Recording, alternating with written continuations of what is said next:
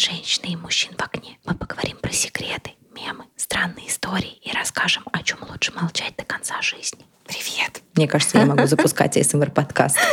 Определенно, да, мне понравилось. Ну расскажи, ты хорошо хранишь секреты?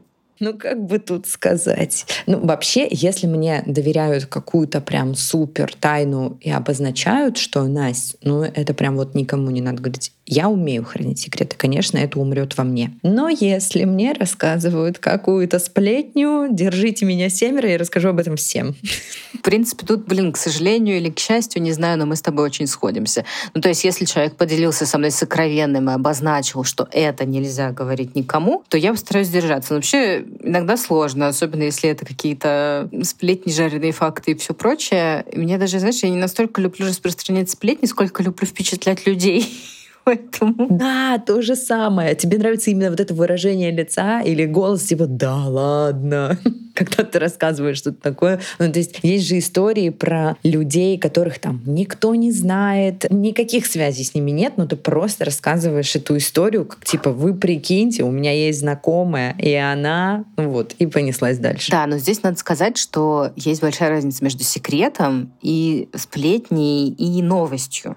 Вот, мне кажется, есть три жанра. Вот, потому что все же, если человек, например, поделился с тобой своими новостями, а ты потом рассказываешь подруге, это все равно все можно как бы воспринять как сплетни, но по сути своей это новости от другого человека. Сплетни, ну, как да. правило, сопровождаются чем-то таким не очень чистым, морочащим репутацию, Согласна. возможно. А иногда бывают же и хорошие сплетни. Хотя не знаю, бывают ли хорошие mm-hmm. сплетни. Да. Главное, в терминологии разобрались. Да, как всегда. Секреты — это что-то такое которым ты делишься, наверное, только с самыми близкими, ну, по крайней мере, я, именно вот своим собственным каким-то секретом, и ты не рассказываешь его там абсолютно всем, ну, то есть это максимум там один-два человека, с которым ты действительно готова этим поделиться. Мне кажется, у тебя то же самое. Ты понимаешь, кто твой секрет растреплет, а кто нет кому вообще такое можно доверять, а кому нельзя доверять. И секреты, они же бывают разные, они бывают личного характера, они бывают там рабочими, секретными там, или, или еще чем-то. Информация разная. Все зависит от того, кому ты это рассказываешь. Короче, рассказывая секрет, нужно в первую очередь думать своей головой, а насколько ты доверяешь человеку, которому ты рассказываешь, что он это не расскажет кому-то еще.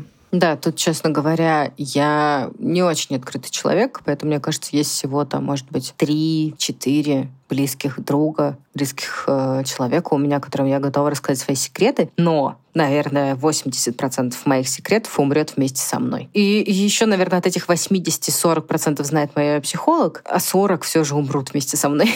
вот так. У меня процент поменьше. Мне кажется, у меня, может, процентов 15 секретов только моих о которых вообще никто не знает. Я, видишь, какой-то открытый человек трепло, который даже свои собственные секреты рассказывает. Мне кажется, ты, наоборот, молодец, у тебя нет проблем с тем, чтобы поделиться, доверять людям, вообще быть открытой этому миру. Это не значит, что это хуже. Мне кажется, наоборот, это я ношу свой эмоциональный багаж везде с собой, и мне очень тяжело делиться, в том числе секретами тяжело делиться. Хотя мне кажется, что если ты что-то проговорил, какую-то проблему, какой-то секрет, который тебя гложет особенно, вот, который тебе прям тяжело на душе, тебе же сразу практически становится легче просто от того, что ты выговорился. Другой вопрос, что люди всегда считаются с рисками, а стоит ли рассказывать это и не принесет ли мне это еще больше ущерб. Вот я всегда думаю об этом, не принесет ли мне это еще больше ущерб. И, как правило, я думаю о том, что принесет, и не рассказываю никому. Это тяжело. Тут еще, наверное, связано с тем, по крайней мере, мои мысли таковы, получу ли я осуждение, если я расскажу вот о своем каком-то секрете.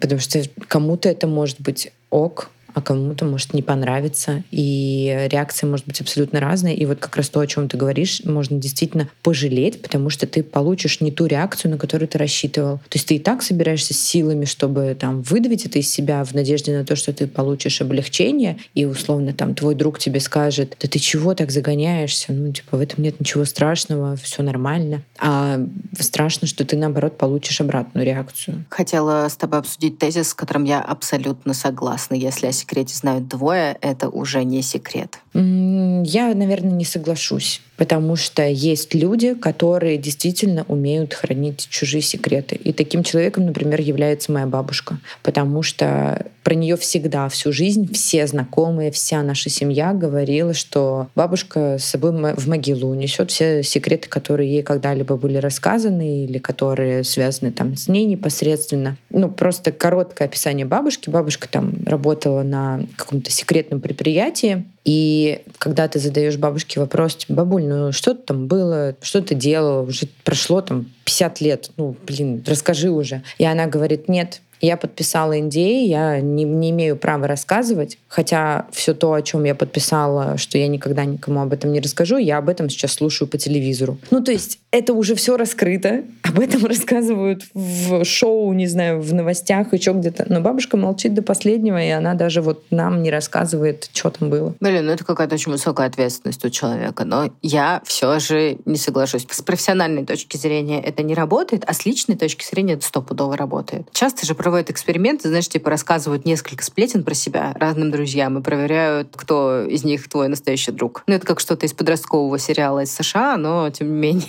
Вот, мне кажется, что это очень странная, глупая, но тем не менее эффективная проверка, если ты сомневаешься в верности своих близких не знаю, если ты подросток. Блин, а как это проверить? Ну, типа, тебе же не вернется это назад, сплетня, она же не вернется, бумеранг. вернется. Ну, просто все будут за твоей спиной шушукаться и обсуждать, а ты об этом не узнаешь. Господи, неужели у тебя не было такого в школе? Нет. Ну, у меня такое было, и я слышала такое про других людей. Но это реально, мне кажется, после школы сразу закончилось. Ты делишься каким-нибудь сокровенным секретом с недостаточно надежным человеком, а потом над тобой начинают, типа, прикалываться из-за этого, шутить. Или другой, более благонадежный человек, который, ну, типа, тебе настоящий друг, приходит и говорит, слушай, я тут услышал про тебя фигню, я уверен, что это неправда, но, типа, об этом говорят, может, ты что-то хочешь как-то сказать, чтобы это все остановилось, потому что там же все это обрастает, еще секрет твой обрастает какими-то новыми-новыми подробностями. Такое у меня было, но это был не мой секрет, а это была выдуманная вещь, которую обо мне рассказывал мой псевдомолодой человек. Такое было, да. Как может быть псевдомолодой человек? Ой, ну, я вот буквально что-то на днях вспомнила об этой ситуации. Ситуация да более простая. Это были там выпускные классы. Я встречалась с мальчиком. Ну, громко сказано, встречалась. Мы как бы за ручку речку ходили, и все, между нами там ничего не было. А он э, стал всем своим друзьям рассказывать, что мы переспали, и что мы спим вообще очень активно, и ему никто не верил. Он сказал, я запишу вам на видео и предоставлю доказательства. И, в общем, другой парень ко мне подошел, мы были в хороших взаимоотношениях, он сказал, ну, а все знали, что тот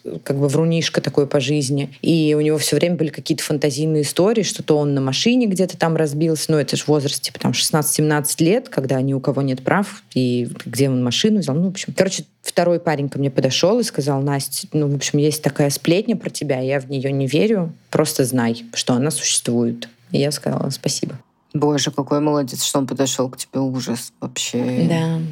Там была у меня еще интересная месть потом, но об этом я расскажу в каком-нибудь другом подкасте. А это пусть останется моим секретом пока что. Давай перейдем к более веселому, к мемам. Есть такой мем, что замужние женщины сразу рассказывают все мужьям. Ты из этих? Конечно, да. А ты? Вынуждена признать, что я тоже. Сейчас закончим этот подкаст, пойду к мужу. Буду рассказывать все, что от тебя услышала. Ну, кстати, обычно э, я все же спрашиваю разрешение рассказать мужу, ну, точнее, я стала спрашивать разрешение, чтобы рассказать мужу. И я вспомнила очень прекрасный момент, когда я приехала к тебе и к Кириллу, и вы рассказали э, о беременности. И я просто такая, мне позвонить Сереже, можно, пожалуйста, я позвоню? Это же не секрет, можно я позвоню Сереже, пожалуйста? Я помню, что мне очень хотелось с ним поделиться, и позвонили ему по видео, он приехал просто. Это было... Да-да-да.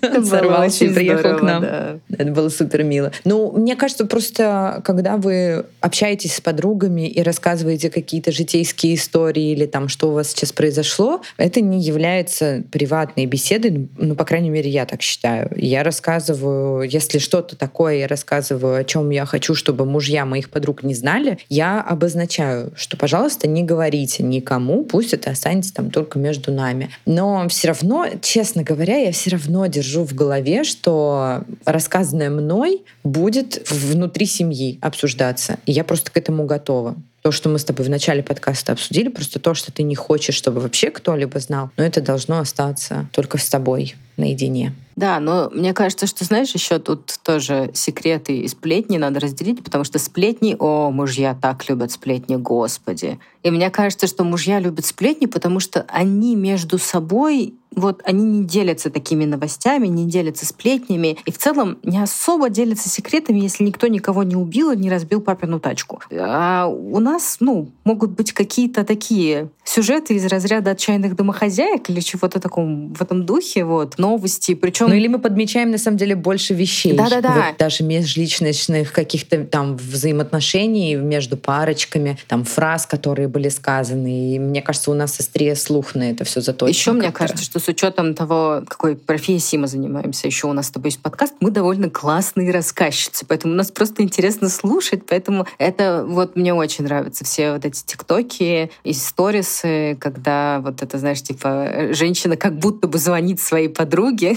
да, и рассказывает какую-нибудь интересную историю, и муж просто ползет к ней, такой, а что? А спроси, и уши, а куда? уши. Да, да, да, да. Или сидит с попкорном, знаешь, э, с попкорном и ждет ее возвращения с вечеринки, чтобы она ему рассказала все-все-все подробности. Ну, мне кажется, что женщины просто более открыты, больше делятся друг с другом, поэтому им интересно нас слушать. Ну да.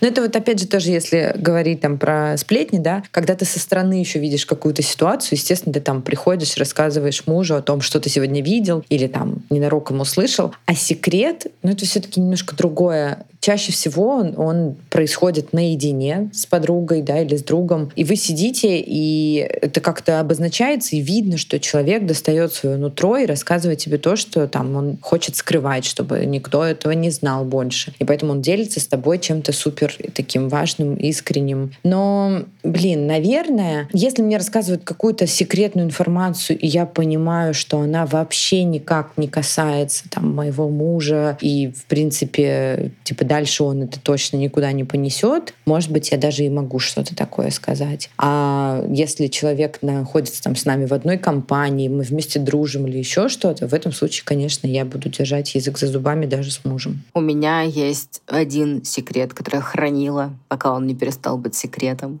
Вот, и не рассказывала даже мужу, да. Я уже получила у тебя разрешение рассказать об этом в подкасте.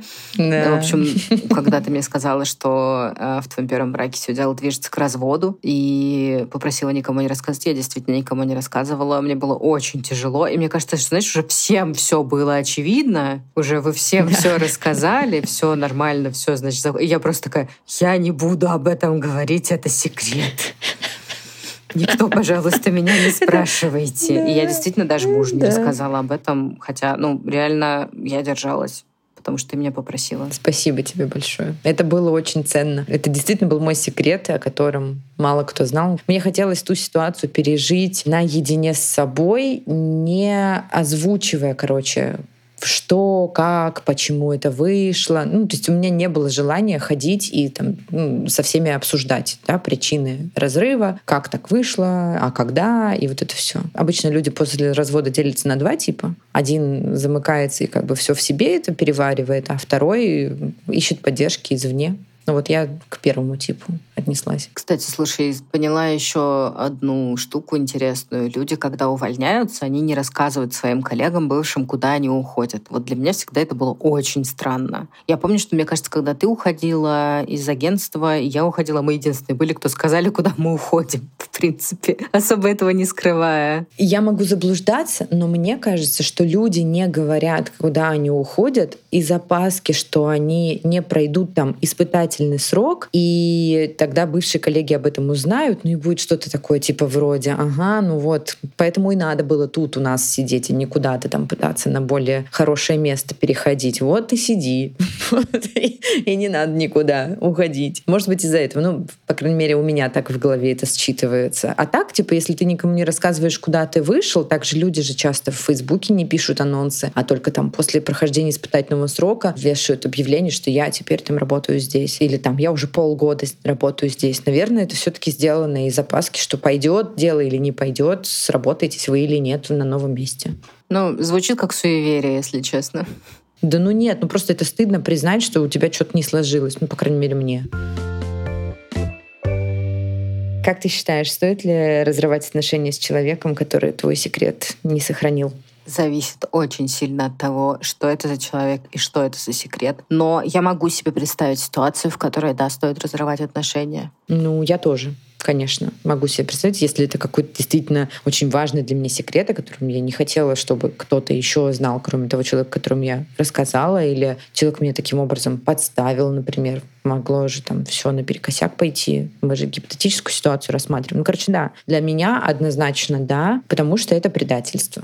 То есть ты надеешься на человека, ты рассчитываешь на то, что ты ему можешь полностью доверять, а ты ему доверять не можешь потому что человек тебя предал. Да, но с другой стороны, например, если условно твоя подруга проболталась мужу о чем-то, пришла к тебе и сказала, блин, прости, пожалуйста, я проболталась мужу об этом вообще, ну, типа, не знаю, лишний бокал вина или еще что-то, то есть пришла и повинилась, наверное, стоит простить. Но если это систематически, даже по мелочам, у меня, наверное, другое отношение. Видишь, я меряю степенью катастрофы. Например, вот гипотетическую ситуацию рассмотрим. Допустим, произошла измена в семье. Ну, например, я изменила да, мужу, я прихожу к тебе и говорю, блин, я, короче, изменила мужу, вот мой секрет, я тебе все это вываливаю. Ты это дальше кому-то рассказываешь, и этот секрет уже становится достоянием общественности и приходит как бы в мою семью, к моему мужу, и он ко мне, типа, мол, в смысле не охренела ли ты? То есть из-за из-за того, что человек не сохранил мой секрет, развалилась моя семья. Естественно, я человека не прощу, потому что у меня не было намерения рассказывать нам этот секрет с целью, чтобы об этом узнал тот человек, с кем секрет связан. А если это какой-то условный, ну, не такой катастрофичный секрет, что, ну, я поделилась с тобой, например, что я там собралась работу сменить, но, пожалуйста, никому не говори об этом пока, вот мне очень страшно, я, вот когда там на новом месте уже мне получше будет, я тогда всем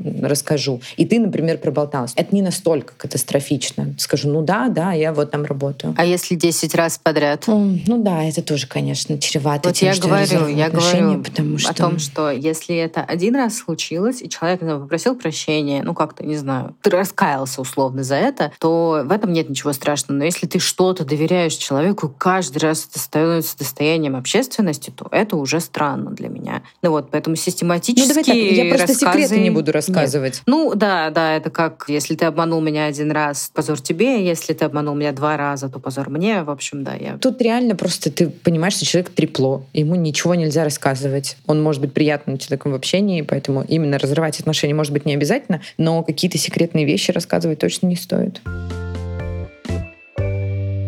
Последний вопрос. Он очень сложный. Я на него, например, отвечать не собираюсь. Какие секреты ты будешь хранить до конца жизни? Блин, это очень сложный вопрос. И, естественно, на него еще и очень сложно ответить, не раскрывая секрета или даже не раскрывая там тематики секрета. Я отвечу обтекаемо. Я буду хранить несколько своих личных секретов, которые связаны только со мной и с моим внутренним мироощущением и моим отношением к чему-то. И второе, я не раскрою несколько секретов своих своих друзей. И несколько секретов своих родителей тоже не раскрою. Ладно, я тоже обтекаемо тогда отвечу. А, я не раскрою условные семейные тайны никогда и никому, и не раскрою никаких секретов, которые не портят мои отношения с моими близкими людьми. Господи, как же стало интересно, что там у тебя, и что ты никогда не расскажешь. Какой кошмар! Как я буду с этим жить, как я буду спать? Ты справишься. С вами были «Женщины в огне». Мы сохраним все ваши секреты за подписку. Слушайте наши подкасты, рассказывайте друзьям, подписывайтесь на наш телеграм-канал, а еще мы ждем вас на Бусти.